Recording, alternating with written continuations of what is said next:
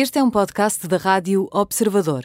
Pode ouvir a rádio também em 98.7 na Grande Lisboa e 98.4 no Grande Porto.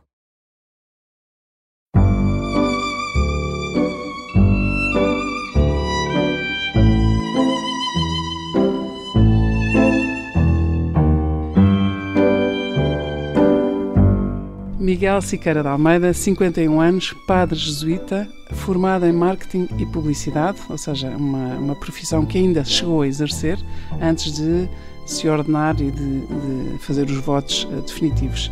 Bem-vindo aos Imperdíveis, Padre Miguel. Muito obrigado. Obrigada obrigado eu. Convite. Gosto muito de estar aqui. Uh, aliás, é a sua casa, porque quando escreve crónicas, escreve no Observador e, portanto, as pessoas uh, leem-no e, e, conhecem, pelo menos já conhecem a, a substância do seu pensamento. Uh, se calhar ia começar como começo sempre, que ia, ia, lhe pedir para se definir. Pode ser por traços de caráter, pode ser por gostos. Sim, essa é logo uma pergunta muito difícil, mas acho que, ou pelo menos o que eu gostava. uh, de ser e de transmitir uh, claramente a paz. Acho que é alguma coisa que me, que me mexe por dentro e que me toca por dentro. Acho que sinto muito chamado a, a, a transmitir e a levar a paz aos outros. Embora muitas vezes eu também eu próprio esteja em tensão e portanto muitas vezes a tensão sai e se calhar a maior parte das vezes a tensão sai Uh, mas gostava de, de, ser uma pessoa, acho que se tivesse que definir assim uma noção, ou acho que a paz é alguma coisa que me move e que eu gostava mesmo, eh, a justiça também, não é? Porque é muito difícil haver paz sem justiça. E por isso acho que hum, tento mais ou menos ir por esses caminhos, eh, apesar de eu próprio também. Apesar de vivermos num mundo em turbulência e com é pouquíssima paz. Sim e com pouquíssima justiça. Sim, andamos todos à procura de paz, acho eu, no fundo é o que todos queremos e muitas vezes há guerras por causa disso. Por todos sabemos o que o outro sabe, o outro é que ainda não viu aquilo que, eu, que lhe dá paz. É? é muito interessante. Uma vez ouviu, quando estava a celebrar uma missa, ouviu uh, começar, ou fazer assim, uma espécie de uma introdução antes de começar uh, a celebrar, dizer, uh, olhando à volta, quando tudo é razão para não acreditar, tudo é razão para descrer, o grande mistério é continuar a acreditar, é continuar a crer. Uhum. no fundo, isso também resume, se calhar, quem, quem é.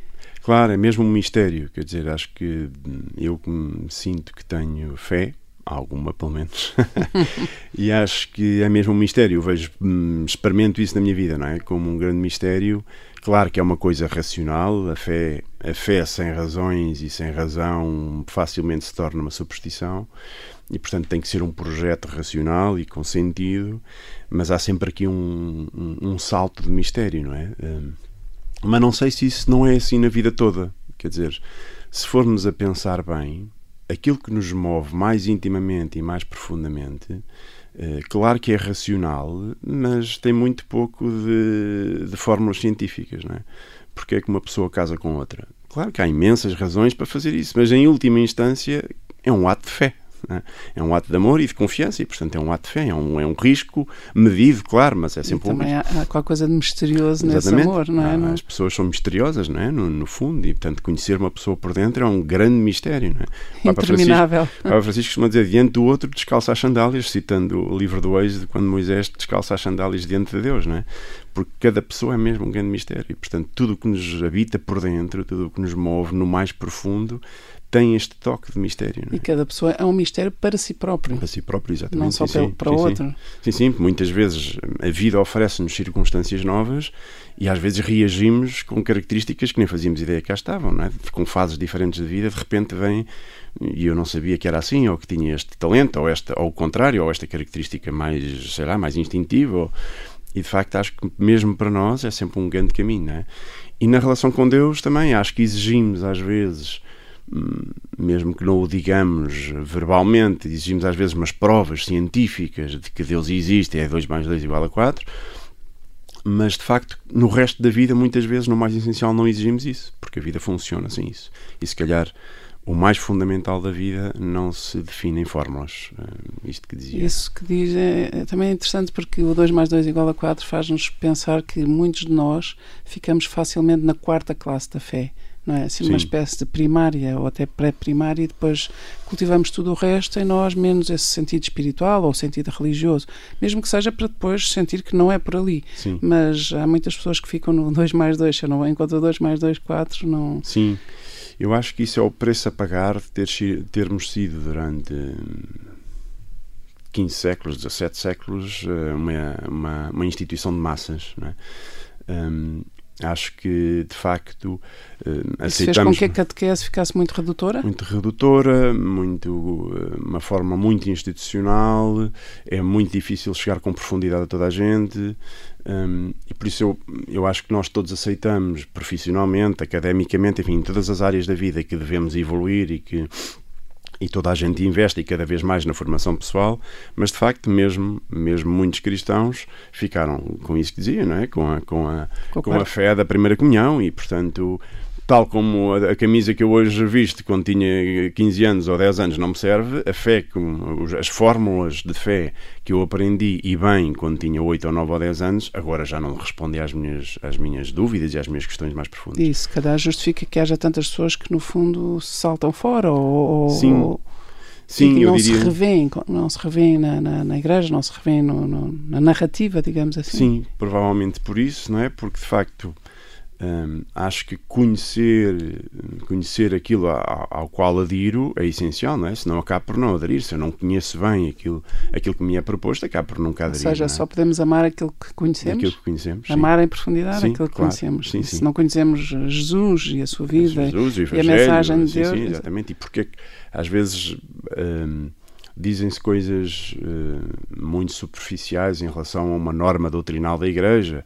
É? O que é que está por trás? Porquê é que a Igreja diz isto? Não, é? não sei quem é de, de todos, eu estou a falar mesmo dos cristãos, não é? mesmo dos cristãos que criticam algumas coisas, não sei quem é que foi ao site do Vaticano, pelo menos ler o documento que lá está e não ler notícia sobre notícia sobre notícia do exato, Facebook que alguém exato, disse. É? No fundo já estão sempre a um nível de fake news pois, também. Sim, sim, é... de opiniões superficiais e há uma razão, pode-se discordar claramente e pode-se, e sim, não estou a dizer que a Igreja tem sempre razão em tudo, obviamente que não e sabemos que não e a experiência já mostrou que não mas de facto há uma razão para as coisas serem ditas daquela maneira, não é? E, e isso ajuda a abrir horizontes e a, a, ser mais profundo e a perceber que, pronto, eu posso não concordar, mas isto não é uma estupidez, não é? Não... Há fundamento. Pois, há fundamento, sim. Então, voltando um bocadinho atrás, porque estas entrevistas são também sim, biográficas, sim. O, quando se formou como eh, em marketing e publicidade, ainda não tinha ainda não tinha tido esse chamamento, esse esse esse, hum. esse, esse, esse. Sim, ou já, ou já era não, assim uma espécie. Não, não, de todo, de todo, de todo. Então podemos voltar atrás e ir a esses anos. Então, e, e, trabalhou, trabalhou um par de anos Sim, nessa um área. Anos, mais ou menos nessa área. Uh, de facto, trabalhei um. Uh, trabalhei, sim, pai dois anos numa área comercial e de facto foi um caos, eh, porque não vendia nada, não tenho jeito nenhum para, para a conversa de vendedor e portanto fui um péssimo colaborador da minha empresa e, e um, ou dois, um ano e meio uh, difícil da minha vida porque era uma frustração todos os dias. Mas não foi por isso certamente que não, desistiu não. e que foi, não, foi fazer a formação de jesuíta. Não, e nem, nem começou por, por, por, por, ser a formação de jesuítas. E posso ainda ir um bocadinho mais atrás, sim. o seu pai era filho único de uma, de uma mãe extraordinária, da avó Constança, uma mulher incrível, Uhum. sobre a qual uh, se deveria fazer um livro, eu gostaria de o fazer. E o seu pai teve nove filhos, não é? Sim. Sendo filho único, teve nove filhos. O Miguel é um de nove irmãos. De facto, fui o décimo. Ah, foi o décimo. Nunca ah. chegámos a ser nove ao mesmo tempo, porque houve um que morreu ah. bebê. Ah, ok. Mas de facto eu fui o décimo filho. E décimo e último. E último. mas de facto, depois, eh, mais tarde, um, tenho assim uma irmã de coração que acabou por foi ficando lá em casa, nunca foi adotada propriamente, mas, mas foi ficando sempre lá em casa, até, até sair de casa normalmente, mas, mas praticamente. E isto fez um, um, círculo muito alargado à mesa. Sim, e círculo muito alargado à mesa, muita confusão, muita discussão, muito abraço e muita estalada, como, é, como, é, como é natural sim, e normal e, e, e, a sua vida foi, durante a sua vida, a sua infância, a sua juventude, uh, era uma pessoa católica, praticante, à missa? Ou... Sim, sim, sim. Uh, algumas dúvidas, em alguma fase normal, acho eu.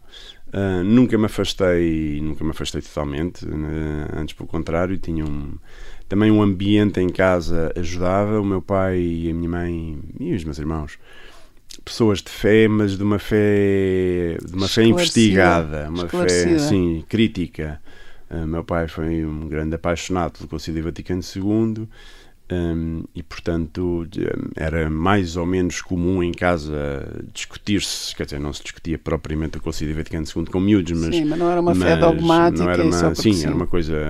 Lembro perfeitamente, sei lá, uh, vésperas do Crisma, e o meu pai perguntar-me porquê é que quer fazer o Crisma. Uh, tem certeza?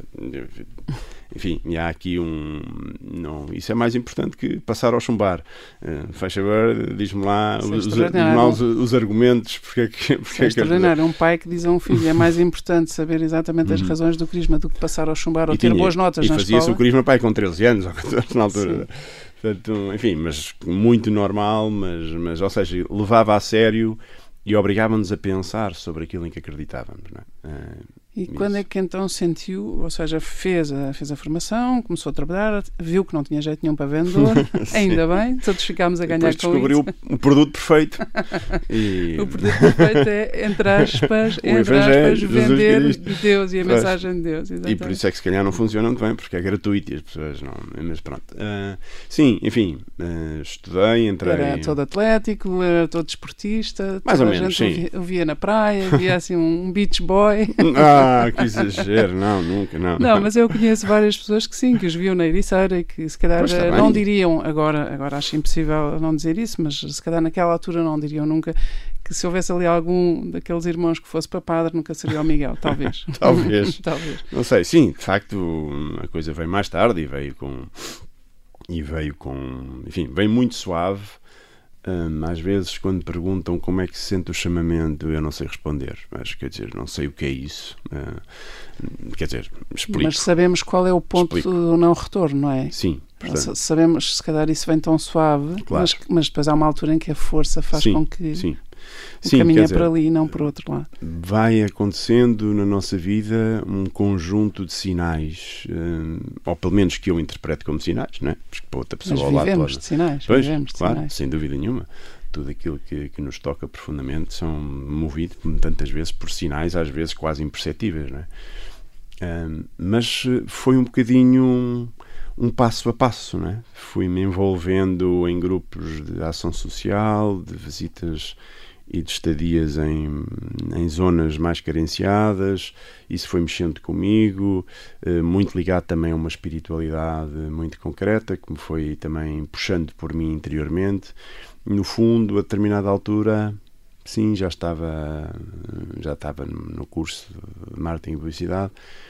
Houve ali talvez um, um encontro íntimo e profundo com Deus, o tal Deus que eu conhecia desde sempre, que de repente tocou-me de uma maneira diferente. Não foi de repente, foi-me tocando de uma maneira diferente e foi começando aqui a abrir a possibilidade de maiores horizontes e horizontes mais profundos e foi surgindo um apelo a dar resposta àquilo que eu via como sinais de, de, em que eu podia de alguma maneira ser mais útil e servir como sou e como estou e com, com as minhas características boas e más e, e no fundo a realidade fala-me muito de Deus, não é? E portanto eh, começou-se a tornar, não, não posso dizer que houve aqui um dia em que, plim, Deus chama-me para a vida sacerdotal e lá vou eu.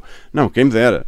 Tive a fugir dois ou três anos. Era isso que eu ia perguntar. É tão não. suave, tão suave, que não. até parecia que não havia resistência não, interior. Mas Jesus, foram dois anos ou três de luta interior e eu dizia que não, quero ser uma pessoa normal, casar, ter filhos, como toda a gente, deixa-me sossegado. Hoje em dia a palavra normal tem muito que se lhe diga. Pois, pois, sim, sim. Sim, sim, mas dentro dessa linha. Dentro desta linha, deixa-me deixa sossegado. sossegado. Mas cada vez que parava ou cada vez que via alguma coisa mais gritante, de facto ia lá tocar, não é? Uh, o que é que eu faço da minha vida, não é? O que é que eu posso fazer de alguma maneira por isto, não é? Por esta realidade, que é que, como, é que, como é que eu posso de alguma maneira servir melhor? Acho eu que era assim, nem sei se era assim tão.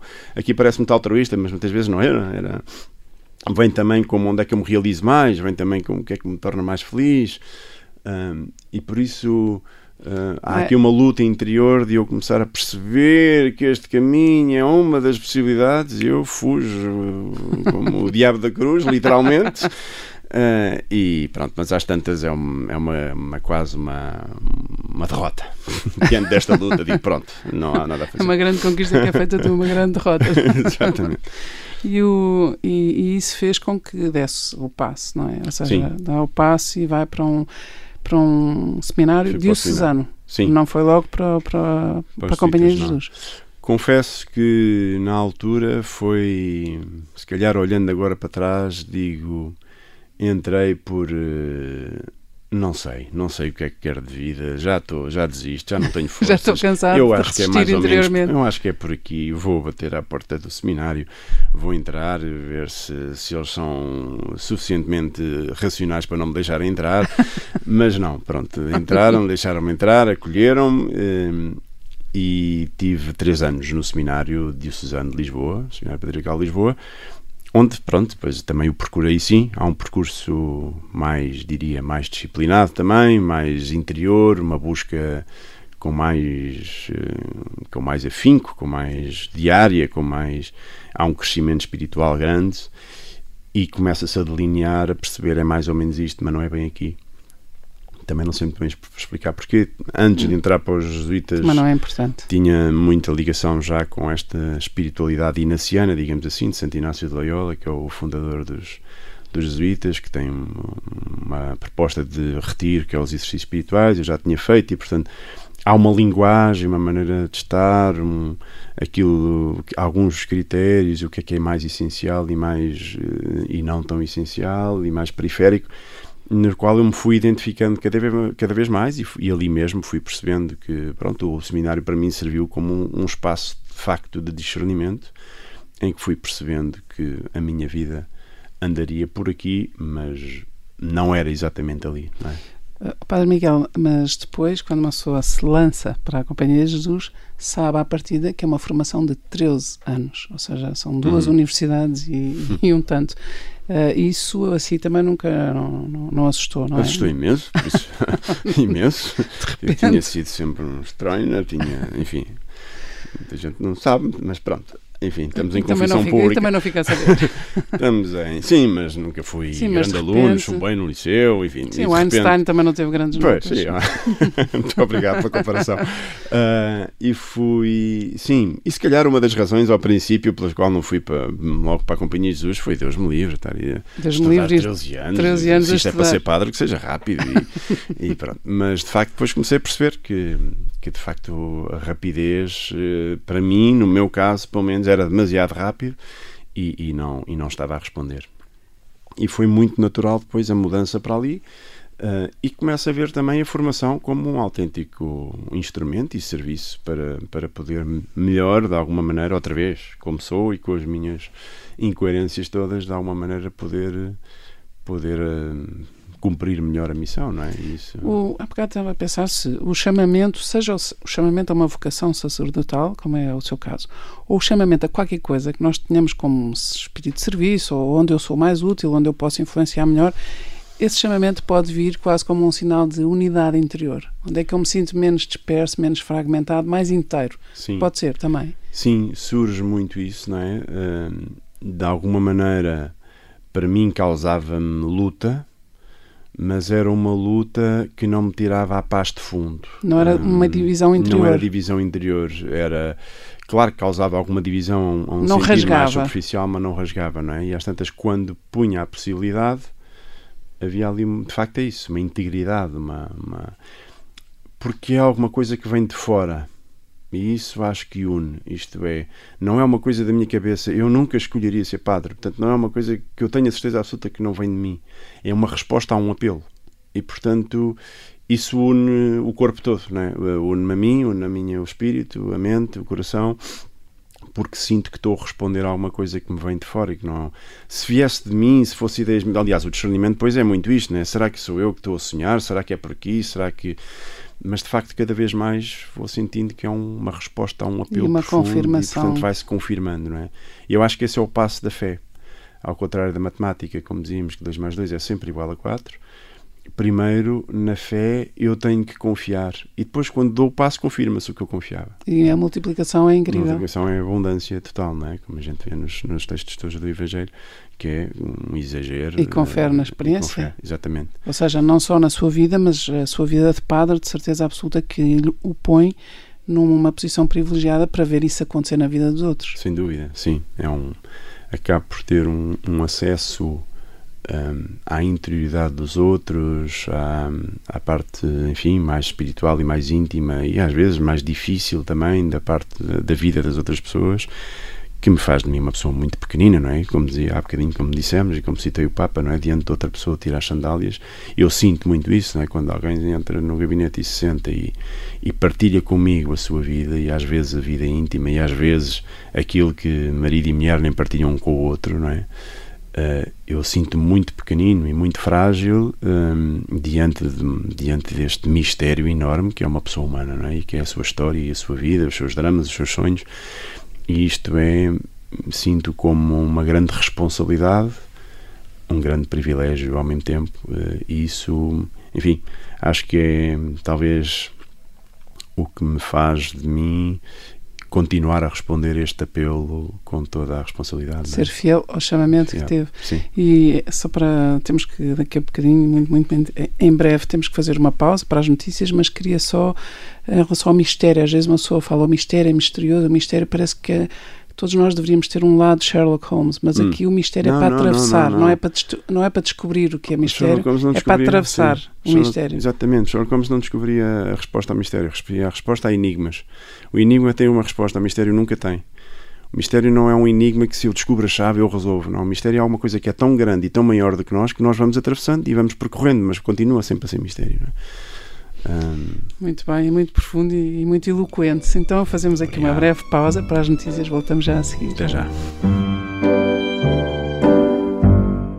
Voltamos à conversa com Miguel Siqueira de Almeida, padre jesuíta, 51 anos, quase 52, uh, eh, licenciado em Marketing e Publicidade, ainda chegou a trabalhar um par de anos, percebeu que não era por ali, resistiu ao chamamento enquanto pôde, mas acabou por, uh, por entrar para o Seminário Diocesano e depois para a Companhia de Jesus e fazer uma longa formação de 13 anos e agora já é padre desde 2003. Ordenou-se em 2003 e tem na igreja e tem na sua formação uma área muito específica que é ética, ética sexual e família, tanto quanto sei. Sim. E este caminho, como é que se escolhe este caminho nos estudos? Ou seja, se calhar vamos voltar aqui aos 13 anos de formação, uhum. só para dar assim uma. Para, para, percebermos o que é que são 13 anos, o que é que acontece ao longo de 13 anos. Sim pode não ser exatamente 13 anos, porque depois a formação é bastante, enfim, personalizada e adaptada a cada pessoa, mas é mais ou menos isso, 11, 12, 13, por aí. Eh, então começa com uma entrada no que chamamos o noviciado, que são dois anos, em que se entra, é mesmo uma entrada também, não só exterior, mas interior, na companhia de Jesus. É? E aí são dois anos, mais espiritualmente falando, mais de uma entrega maior, diria assim, quase de uma ruptura com o estilo de vida que se tinha antes, com o mundo cá fora. Então temos ali dois anos de interioridade, não é? E fazemos... confirmação ao mesmo tempo. E confirmação ao mesmo tempo, portanto é um tempo, é um tempo, também. é um tempo de grande discernimento, de grande de ir confirmando ou não. Uh, que, Até porque que há facto, quem saia, não claro, é? Claro, sim, sim, exatamente. Sim, há, há muitas vezes por toda a preparação que se faça e o acompanhamento que se faça depois de entrar há ali, como dizíamos há bocadinho, características e, e, ocasiões e circunstâncias que só vêm ao de cima depois de vivê-las, não é? Mas há ali dois anos fortes, de uma espiritualidade forte, de uma introdução teórica e experiencial e interior ao que é que é a Companhia de Jesus, o que é que é esta espiritualidade que herdamos de Santo Inácio de Loyola, o que é que são os exercícios espirituais, que é um, uma espécie de ginásio espiritual para é isso, fazer assim uma musculatura, muscul treinar o músculo espiritual. Sim, sim. E conhecer cada vez mais e cada vez melhor, na medida da possibilidade de cada um, a pessoa de Jesus Cristo. É? Ali é um mergulho grande na relação pessoal com Jesus um, e perceber bem os seus critérios, o seu modo de estar no mundo, o que é que o movia e tudo isso, e ir e ver se me identifico ou não, e se me identifico com ele neste modo, neste modo de estar. Não é? Portanto, são dois anos em que há algumas experiências fortes, há uns exercícios espirituais que são retiro de silêncio durante um mês, há um há umas experiências que fazemos de, de fazer uma peregrinação de duas semanas. Uh, Sem levar nada, completamente despojados sim, de tudo. Exatamente, pedindo, no fundo, com a esperança que isto não seja brincar aos pobres, não é? Porque é um, podia ser uma grande falta de respeito, mas é no fundo fazer a experiência da dependência dos outros, não é? E que eu não tenho nada, não levo nada e sou dependente dos outros para tudo. Sim é isso. E portanto, durante 10 dias não levamos nada eh, e levamos ali uma mochilinha com três mudas de roupa e vamos eh, e andamos de um sítio ao outro e vamos pedindo porta em porta e às vezes há e pessoas, é um exercício dizer, de grande é um humildade. de grande humildade, mas de incrível gratuidade da parte das pessoas. São muito melhores que aquilo que a gente pensa. Eu, no meu tempo, quando fiz, eh, houve pessoas que me abriram a casa e disse: Isto é a casa do meu filho, ele não está cá, fica em casa à vontade. E, e deram uma chave de casa. Eu podia ter assaltado a casa a noite toda. Não é? Houve pessoas que, enfim, pronto, também houve outras que não, não levaram a bem e vai, mas é trabalhar. Enfim, pronto, houve tudo. Enfim, houve de tudo aquilo que uma pessoa que depende mais dos outros ouve e, e, e vive, não é? Mas no fundo é, é um No fundo é um bocadinho um laboratóriozinho de 15 claro. dias, mas, mas abre um bocadinho, vê lá o que é que tu dependes dos outros, o que é que é sem nada, não é? Pois, e, e quem é que tu vais atender à frente? Sim, As pessoas exatamente. que se sentem despojadas, sim. não é? Seja porque sofrem, sim, seja porque sim, realmente exatamente. estão... E é muito bonito isto, porque a, a memória que eu tenho é que aquelas pessoas que mais partilharam foram as pessoas que passaram por isto. Imigrantes, pessoas que tinham acabado de chegar ao sítio onde eu ia estava a bater à porta, pessoas, pessoas Normalmente pela, quem de alguma sofre maneira, percebe melhor o sofrimento. Sim, quem é um faro, sim. Uhum.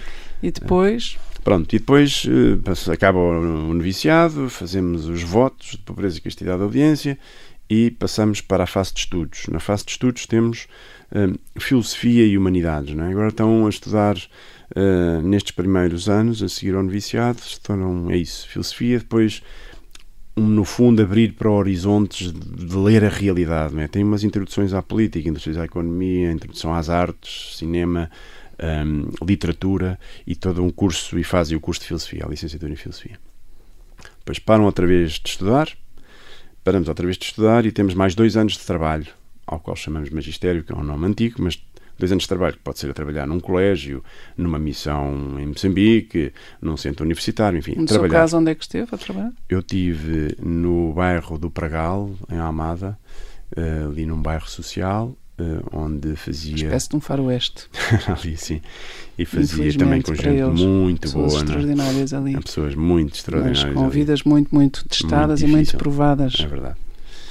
Um, pronto, fazia isso e vinha ao, São João, ao Colégio São João de Brito duas vezes por semana e tentava fazer um bocadinho a ponte entre estes dois mundos, que são autenticamente dois mundos. E, eu fiz isso e depois, a seguir, então, são os cinco anos de teologia. Que são feitos ou, que nós geralmente fazemos Espanha, sempre fora. Ou, ou em Boston? Pode ser, pode ser em Sim, em Madrid, Roma, Paris e Boston é onde estamos agora mais ou menos, porque são, no fundo, são universidades jesuítas e costumamos privilegiar isso. E é também uh, um modo de ir para uma comunidade internacional. Quer dizer, eu em Roma vivi com 50 jesuítas desde a China ao México.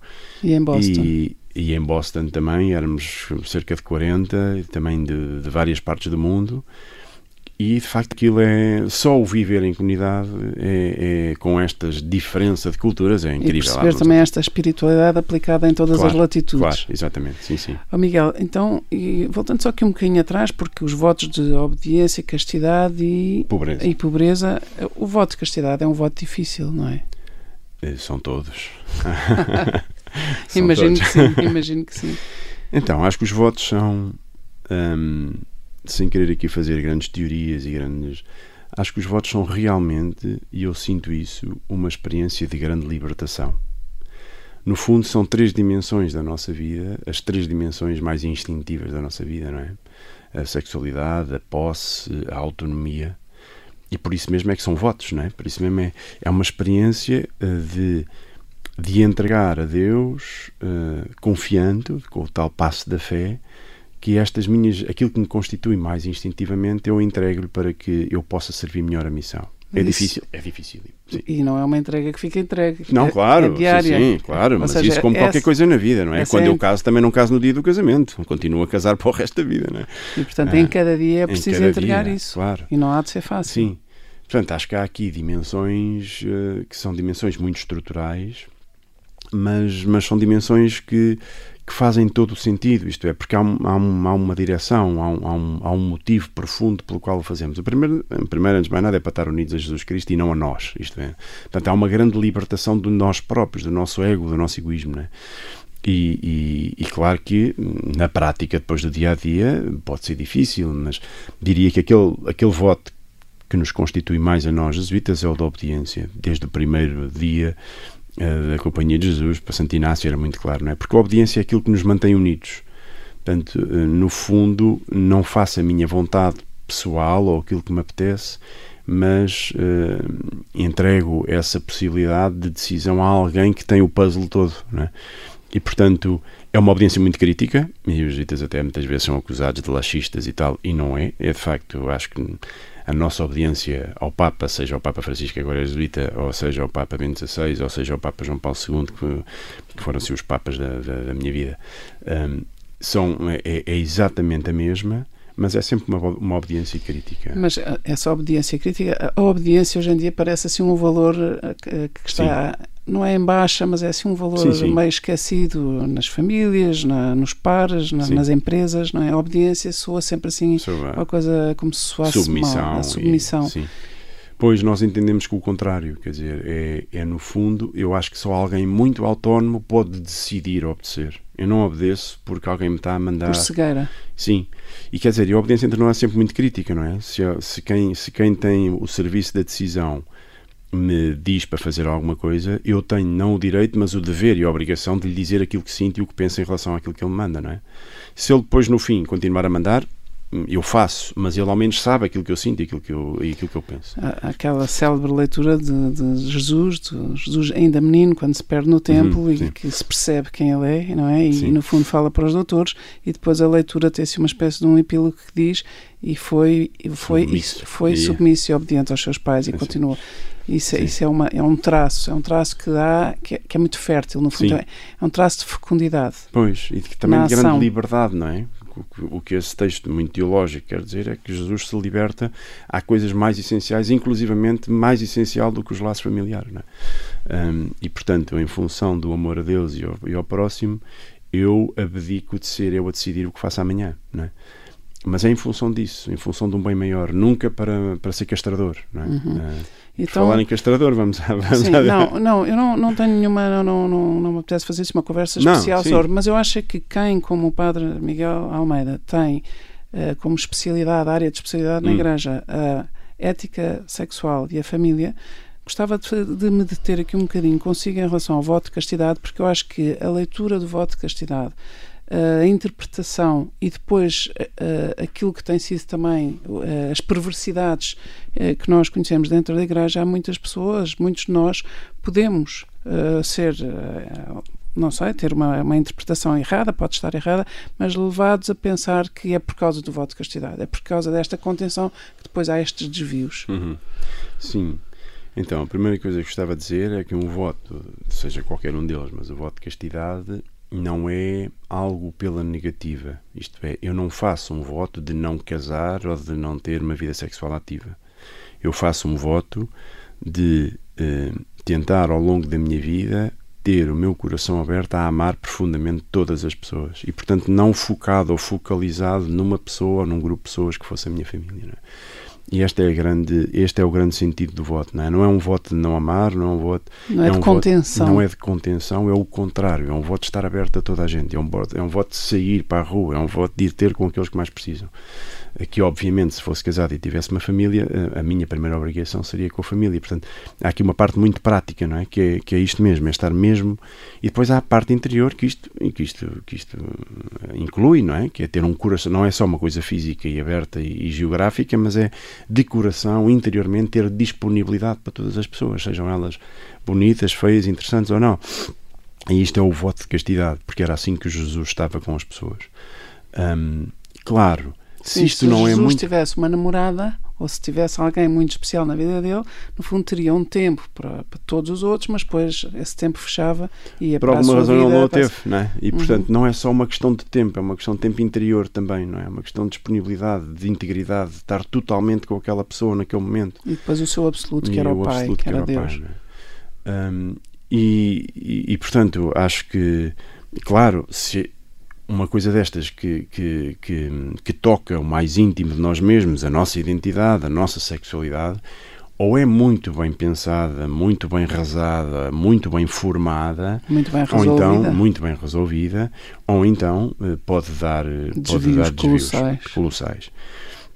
Mas também em relação aos desvios, só fazer aqui um parênteses, gostava de dizer que é de facto um, bem, é um crime uh, horrível e tem que ser punido, nem que houvesse uma única vítima de abuso sexual, e, e é um padre, pior ainda, porque é aquele em quem nós todos devíamos confiar, não é? Portanto, isso é abominável e, portanto, deve ser mesmo atacado. E a boa notícia é que tem.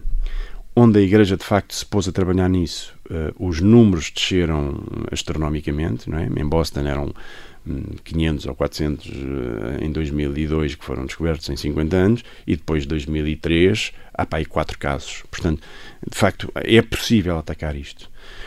Mas também gostava de dizer que é falacioso pensar que é por causa de voto de castidade que há pessoas que se tornam pedófilas. Hum, há muitos estudos sobre isto hoje em dia, graças a Deus, e há muita literatura sobre isto, e há muitas entrevistas, inclusivamente, seja a abusadores, seja a pessoas vítimas, e sabe-se que há aqui um sabe-se que há é coisa muito mais complexa do que isso. Uma, gra... é uma coisa anterior a isso. Anterior a grande maioria das pessoas que são usadas não é por padres não é? Não é por, não é por celibatários é dentro das famílias é dentro dos círculos de amigos das famílias. Portanto a grande maioria um estudo que enfim dois ou três estudos que vi mais nos Estados Unidos diziam que uh, clérigos havia 4% nos, desde 1950 dos abusadores. dos abusadores e quando saía e se ia para a academia ou para as famílias, treinadores, etc., subia para 7%. Portanto, não é para desculpar nada, não, isto não, não, tem desculpa absolutamente nenhuma. E antes, pelo contrário, e, como já disse bem, agora, é, é, é, pior quando é um padre, não é? É pior claro quando é, é alguém pior, em quem pessoa põe toda a sua confiança. E por isso aqui há uma, uma facada, para além do, do mal que é, uma facada nas costas e acho que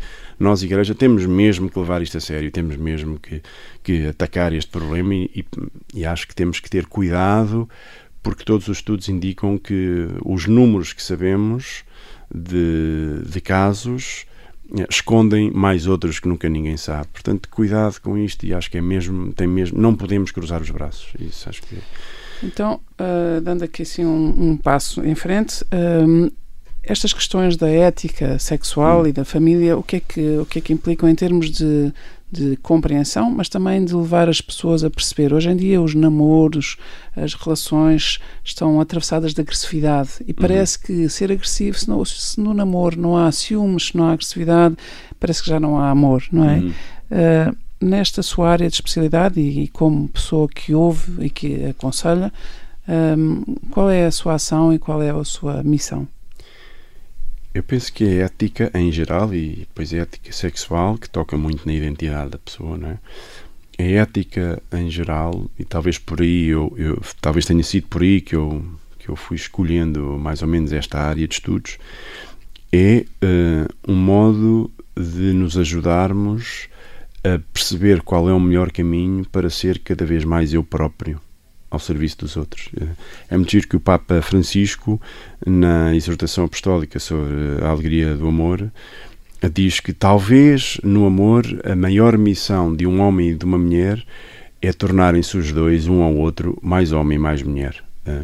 E no fundo acho que o amor verdadeiro é ajudar a que o outro tire todas as potencialidades dele mesmo e que ele seja cada vez mais ele próprio, não é? Ou ela própria.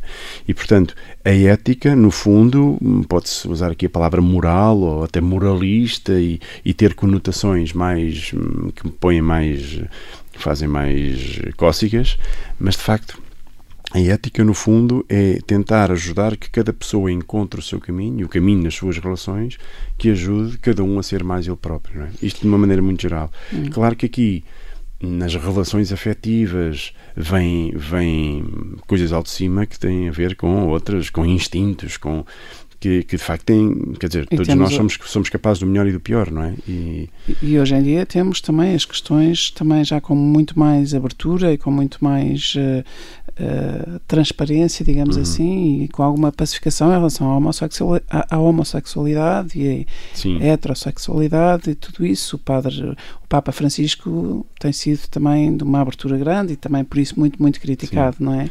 sim, há aqui uma, uma tentativa. Penso que o Papa Francisco tem esta imagem de, de igreja como uma grande família de famílias, ou uma mãe. E de facto a mãe. hum, a mãe impõe regras lá em casa, a mãe diz qual é o horário, a mãe castiga e dá açoites se for preciso, mas se há alguém que está fora, a mãe não dorme não é? e põe toda a gente à procura do filho que está fora, não é? Do filho a que mãe, está mais a mãe acolhe. A mãe Acima acolhe, tudo, a mãe, acolhe. E por isso há que acolher, e acho que o, o movimento do Papa é este de ir acolhendo mesmo aquelas pessoas que não vivem o ideal como nós gostaríamos. Bem, nenhum, ninguém vive o ideal, mas que não vive segundo a regra ou que não vive, mas que pode estar a caminho, não é? Uma vez, eh, conversando também com um outro padre, e porque por causa destas questões da homossexualidade e do amor homossexual e das pessoas que sofrem também esta, este, este olhar e condenação dos outros, ele dizia uma coisa muito simples que era para ele, padre, era mais importante, imagine, uma pessoa que tem uma relação homossexual, eh, se puder ser fiel a essa relação, eh, é melhor se, se não for fiel e tiver vários parceiros eh, e, e no fundo ia do, do, do mal menor ou um mal maior, mas se fosse uma pessoa esta pessoa, a vida dela tal como ela era tudo menos ficar de fora tudo menos ficar fora da igreja Sim, ficar fora de casa Sim. da mãe. Eh, Lembrei-me agora desta, desta Claro. conversa, porque essa tem sido também, a, essa tem sido, no fundo, a abertura deste, deste Papa e a abertura de uma nova igreja, sim. que em vez de Penso condenar, acolhe. Sim, eh, acho que essa é a grande, eh, a grande, eu diria que a grande marca teórica, teológica e prática deste Papa é a misericórdia, não é? Claro que se discuta, então o que é que é misericórdia? Vale tudo? Não, não vale tudo e não é dizer que é tudo igual, são coisas são diferentes. Mas o facto de serem pessoas diferentes, que vivem situações diferentes, algumas fora da regra da Igreja, não quer dizer que nós tenhamos eh, que condenar e que, e, que, e que deixar fora, não é? Acho que aqui, o Papa tem um grande princípio que é o tempo é superior ao espaço. Isto ajuda imenso, porque nós estamos habituados a, a pensar em termos de espaço. A regra, a lei é um espaço. É muito fácil definir fronteiras de uma lei ou de uma regra, quem está fora ou quem está dentro. O tempo é mais o tempo é mais fluido, é? E portanto permite permite lançar, como ele diz, processos que vão andando no tempo e nós vamos acolhendo e, e pedindo e ajudando a pessoa a vir cada vez mais para dentro e cada vez mais No em direção a, ao É ideal. a parábola da, da mulher adulta. A Sem mulher dúvida, adulta ali é qualquer um de nós, não é Qualquer uma um mulher claro. adulta no sim, sentido sim. literal, não é? No fundo é Jesus não a condena Sim. e não condena outros que, homem ou mulher, que tenham alguma zona de, Sem de dúvida. pecado. E ajuda também aqueles que a queriam apedrejar a fazer o caminho, não é? Olha para ti e vê se também tu és o perfeito que podes condenar a mulher, não é? E de facto diz o texto que foram saindo um a um a começar pelos mais velhos, porque toda, ninguém era alguém para condenar. não é? Só para terminar, e porque o tempo aqui também é um tempo que corre muito rápido, o que é que é aquilo, aquilo que, que mais o move nesta sua relação com Deus, nesta intimidade? Ou o que é que mais admira em Jesus? É lá, para acabar, eh, o que mais admiro em Jesus. Não sei, penso que é a integridade da sua vida eh, na entrega total e desmedida aos outros, a uma- à justiça, ao amor e ao perdão, e a olhar para as pessoas como pessoas e não como meio para outra coisa qualquer, não como meio para dar uma doutrina, não como meio para, Para se apaixonar para por se mim? aprovar. para, Sim. para me Portanto, olha para a dela? pessoa como ela é e, e, e a pessoa sente-se amada como nunca foi. É? Ah, e acho que talvez seja isso que me, que me desconcerta, ah, porque tenho imensas razões para não ser padre, ah, mas acho que esta supera todas as outras. É? De repente sinto-me perdoado e amado por Deus e enviado de uma maneira que nunca seria se não o fosse. Eu, no meu caso. É? E portanto muito bonito, muito obrigada, muito obrigada pela sua abertura, pelo, pela, por esta resposta tão, tão aberta a, a este convite, a esta conversa. Uh, muito obrigada, Padre. Obrigado, eu, obrigado padre Miguel. Convite. Obrigadíssimo.